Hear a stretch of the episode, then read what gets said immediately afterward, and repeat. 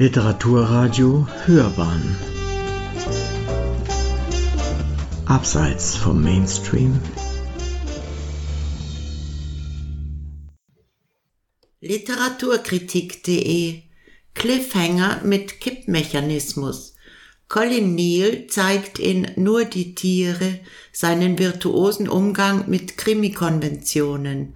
Eine Rezension von Sabine Haupt Lange habe ich keinen Krimi mehr gelesen, diesen zunächst nur, weil ich mich auch aus persönlichen Gründen für das französische Zentralmassiv interessiere, jene von erloschenen Vulkanen durchzogene Gebirgsregion im Südosten Frankreichs, die zu den schönsten, aber auch den ärmsten und kulturell rückständigsten Gegenden des Landes gehört der in Frankreich recht bekannte, für seine Roman Noir mehrfach preisgekrönte, heute in Marseille lebende Autor Colin Neal ist studierter Evolutionsbiologe, hat, bevor er mit der Schriftstellerei begann, als Agrar- und Forstingenieur im Bereich Biodiversität gearbeitet und einen Nationalpark in der Karibik geleitet. Neil kennt sich aus mit der Natur mit der tierischen wie mit der menschlichen. Sein Roman Seul les Bêtes, Deutsch nur die Tiere, aus dem Jahr 2017 ist mit zahlreichen Auszeichnungen und einer Verfilmung 2019 Regie Dominic Moll sein bisher erfolgreichstes Buch, das nun in einer fast durchgehend überzeugenden deutschen Übersetzung von Anne Thomas im Basler Lenos Verlag erschienen ist. Natürlich interessiert sich auch eine Krimiskeptikerin erst einmal vor allem für den Plot. Im Fall von Nur die Tiere sieht es zunächst so aus, als drehe sich die Handlung um einen klassischen Frauenmord. Schöne reiche Dame, die aufgrund ebenso unklarer wie banaler Lebensumstände in eine ihr gänzlich fremde Gegend verschlagen wurde, verschwindet, ohne die geringste Spur zu hinterlassen. Wer nun aber eine klassische Spurensuche mit klassischer Verbrecherjagd und klassischer Aufklärung erwartet, sieht sich schon bald enttäuscht. Zwar arbeitet der Erzähler im ersten Kapitel des Romans noch hemmungslos mit simplen Cliffhängern oder, um die herkömmliche Narratologie zu bemühen, mit dem altbewährten Spannungsinstrument der sogenannten zukunftsgewissen Vorausdeutung bzw. Prolepse, die der Leserschaft mit raunenden Andeutungen suggeriert, dass das Beste erst noch komme. Allah, Zitat, an einem trockenen, heißen Sommermorgen machte ich mich daher auf den Weg zum Kuss, ohne zu wissen, dass hier etwas seinen Anfang nahm, was mein Leben auf den Kopf stellen würde.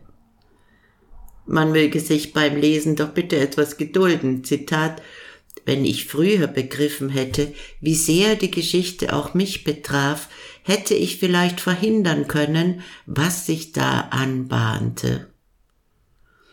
Weitere, teilweise mit dem erzähltechnischen Vorschlaghammer in den Text gerammte Vorgriffe wie, Zitat, dass Michelle heute nicht mehr da ist, ist meine Schuld, Zitat Ende, halten die Lesenden bei der Stange. Kurz, der klassische Krimileser wird erst einmal dort abgeholt, wo er gewöhnlich steht. Seine Gier nach Rätsel und Spannung mit altbewährten dramaturgischen und rhetorischen Tricks angefüttert und der Leser somit in Atem gehalten. Was Colin Neal seinen Leserinnen und Lesern dann aber bietet, ist an Virtuosität kaum zu übertreffen. Einige französische Rezensionen loben, völlig zu Recht, den polyphonen Charakter des Romans, der in fünf separaten Kapiteln das Geschehen aus fünf verschiedenen Perspektiven erzählt, die bis in die Feinstruktur der Sprache als jeweils höchst plausibel inszenierte individuelle Wahrnehmungen erscheinen. Doch das eigentlich Herausragende von Nur die Tiere ist der sagenhaft originelle und an keiner Stelle auch nur annähernd vorhersehbare Plot, der, je weiter die Handlung fortschreitet, auch keine Cliffhanger und Vorausdeutungen mehr benötigt. Was den Bericht der Sozialarbeiterin Alice, durch deren Brille man detailliert über die sozialen Probleme der französischen Provinz informiert wird, mit dem des Einzelgängers Joseph verbindet, der auf über 1000 Metern in archaischer Einsamkeit mit seinem Vieh lebt, und mit dem der jungen Borderlinerin Marie B., deren zufällige Ähnlichkeit mit einer bekannten Pornodarstellerin den Dreh- und Angelpunkt des höchst subtil ausgetüftelten Verhängnisses bildet, sowie wiederum deren Verbindung zu Armand, einem in Westafrika lebenden Internetganoven, der mit seinen Fake-Profilen Europäern das Geld aus der Tasche zieht, und dem einfältigen Bauern Michel, der mit seiner umwerfend naiven Liebesfähigkeit die Machenschaften der anderen Figuren beschämt, ist nicht nur überaus raffiniert konstruiert, sondern tatsächlich bis zuletzt spannend und überraschend. Dabei steht das Rätsel um den Kriminalfall gar nicht wirklich im Zentrum der Handlung, denn schon im zweiten Kapitel erfährt man, wo sich die Verschwundene befindet, und man ahnt, dass für dieses seltsame Verbrechen weder ein tierischer Trieb noch ein manipulatives menschliches Gehirn verantwortlich sind. Die kriminelle Energie der Beteiligten ist normal bis gering, trotzdem kommt es zu einem Verbrechen, Fazit das Leben im Allgemeinen und gewisse Verbrechen im Besonderen sind eine fatale Verknüpfung unglücklicher Umstände, dummer Zufälle, zu spät entdeckter Missverständnisse und Fehlinterpretationen. Vielleicht könnte man die Dramaturgie dieses Erzählers mit dem Geschick eines Profitüftlers vergleichen, der sein Puzzle von allen vier Seiten gleichzeitig beginnt, den Schlussstein aber erst dann aus der Tasche zieht, wenn kaum noch jemand daran glaubt, dass diese merkwürdige Gemengelage aus völlig unterschiedlichen Blickwinkeln je einen in sich stimmigen, das, das heißt beim Krimi natürlich auch logisch befriedigenden Abschluss erfahren wird. Doch so viel darf verraten werden, es gibt sie, die große, alles an seinen Platz stellende Auflösung. Am Ende bleibt keine den Plot bzw. die fatale Verstrickung betreffende Frage offen. Das ist aber nur die eine Ebene des Romans, denn neben der dramaturgischen geradezu bewundernswerten Geschlossenheit herrscht noch ein zweites Prinzip, das auf Leserinnen und Leser wie mich vermutlich eine noch viel stärkere Wirkung ausübt. Ich habe mir zwar abgewöhnt, von psychischen Abgründen zu sprechen, wenn es um literarische Figuren geht, muss aber gestehen, dass ich hier bei diesem Text, der so ganz ohne Ironie und doppelten Boden auskommt, der sein Personal ernst nimmt, als wäre es gewerkschaftlich gegen den Autor organisiert, immer wieder das Gefühl hatte, in etwas hineingezogen zu werden, dessen Dimensionen nur schwer abzuschätzen sind.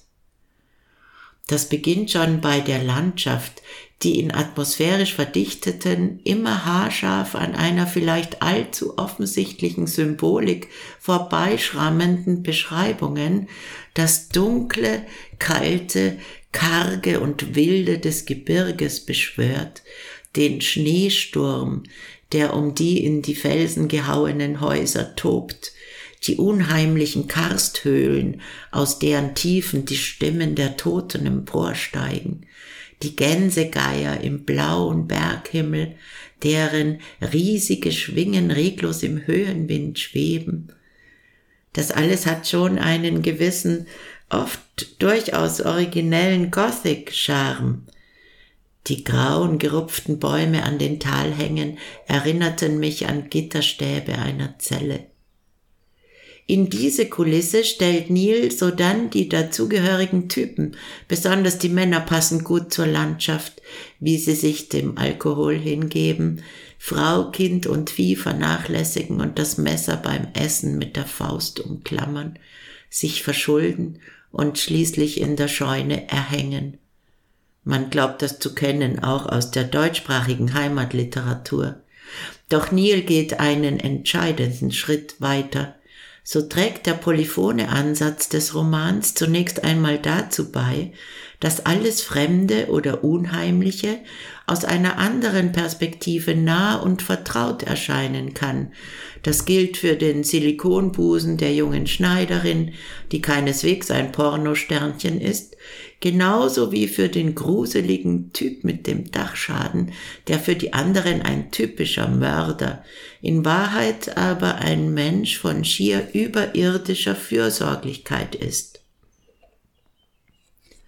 Sodann aber entwickelt sich aus diesem multiperspektivischen Spiel mit dramaturgischen Dreh- und Kippmechanismen eine in aller Ernsthaftigkeit durchdeklinierte Transgression emotionaler, moralischer und gesellschaftlicher Tabus. Damit meine ich nicht den banalen Ehebruch auch nicht die obsessive homosexuelle Liebe zwischen den beiden Frauen oder das Online-Dating des vereinsamten Bauern. Darüber regt sich auch im Massiv Central niemand mehr auf. Aufwühlend und geradezu betörend in ihrer detailliert beschriebenen und damit emotional nachvollziehbaren Skurrilität aber sind zwei andere Grenzüberschreitungen der Libido bzw. der Liebe. Mir scheint, dass genau hier auch die Aktualität des Romans zu suchen ist. In der Frage nämlich, ob es in einer Gesellschaft vereinsamter, einander grundsätzlich entfremdeter Menschen nicht letztlich klüger ist, eine Leiche oder ein Fake zu lieben, als einen realen Menschen. Die über mehrere Seiten ausgebreitete Schilderung einer unglaublich anrührenden Nekrophilie die vielleicht ganz entfernt an berühmte Passagen aus Charles Bukowskis Love is a Dog from Hell oder Georges Bataille Le Bleu du Ciel erinnert, ganz sicher aber an Hitchcocks Thriller Psycho. Zitat, es machte mich ein bisschen traurig, aber vielleicht war das hier die einzige Beziehung, zu der ich je fähig wäre. Über eine Tote wachen, wie damals bei Maman, Zitat Ende, zeigt den Verlauf eines absolut unschuldigen, absichtslosen, auch hilflosen Tabubruchs. Ähnliches gilt für die Entscheidung des Bauern Michel, sich emotional ganz der Virtualität hinzugeben. Zitat Ich weiß, dass Amardine nicht existiert. Hat ein bisschen gedauert, bis ich's kapiert hatte, doch ja, aber das ist nicht das Problem jetzt, wo ich's weiß. Das Problem ist, dass ich die Realität, die mich da angesprungen hat, nicht will, glaube ich. Ja, genau. Ich erkenne sie nicht an. Zitat Ende. Bei manchen Details, gerade auch was die Vorgehensweise der afrikanischen Internetbetrüger betrifft, ist offensichtlich, dass sie recherchiert wurden, beziehungsweise wenn der Erzähler einen speziellen Polit Polizeibegriff beschreibt, der bei Verhaftungen verwendet wird, weil die Polizisten nicht genug Handschellen haben. Und so dankt der Autor am Ende seines Buches auch ganz ausdrücklich seinen Kundschaftern von nah und fern. Am Schluss erlaube ich mir noch ein paar Bemerkungen zur Übersetzung, die mich insgesamt überzeugt, mir stellenweise aber einen Tick zu vorsichtig erscheint. Die leitmotivische Tourmente überlässt die Übersetzerin ganz dem Französischen. Tourmente ist der Name für den lokalen, von allen gefürchteten Wintersturm. Das Wort hat im Französischen aber auch eine psychische Dimension. Es bedeutet Unruhe, innerer Aufruhr, Tumult. Auch der Titel des Romans ist im Französischen mehrdeutig. Seul les bêtes heißt so viel wie allein die Tiere oder die Tiere allein. Hingegen ist nur die Tiere eine semantische Verengung, die den Aspekt der Vereinsamung unterschlägt. Im vierten, dem Afrikaner Armand gewidmeten Kapitel stößt die Übersetzung dann ganz offensichtlich an ihre Grenzen.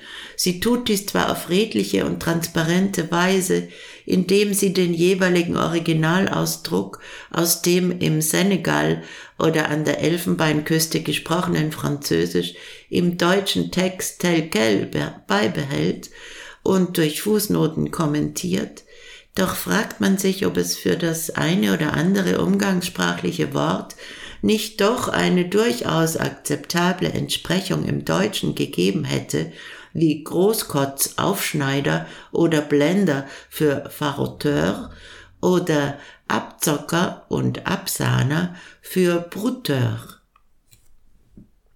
Sie hörten Literaturkritik.de Cliffhanger mit Kippmechanismus.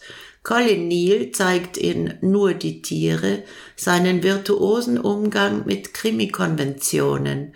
Eine Rezension von Sabine Haupt. Sprecherin Susanna Bummel-Vohland.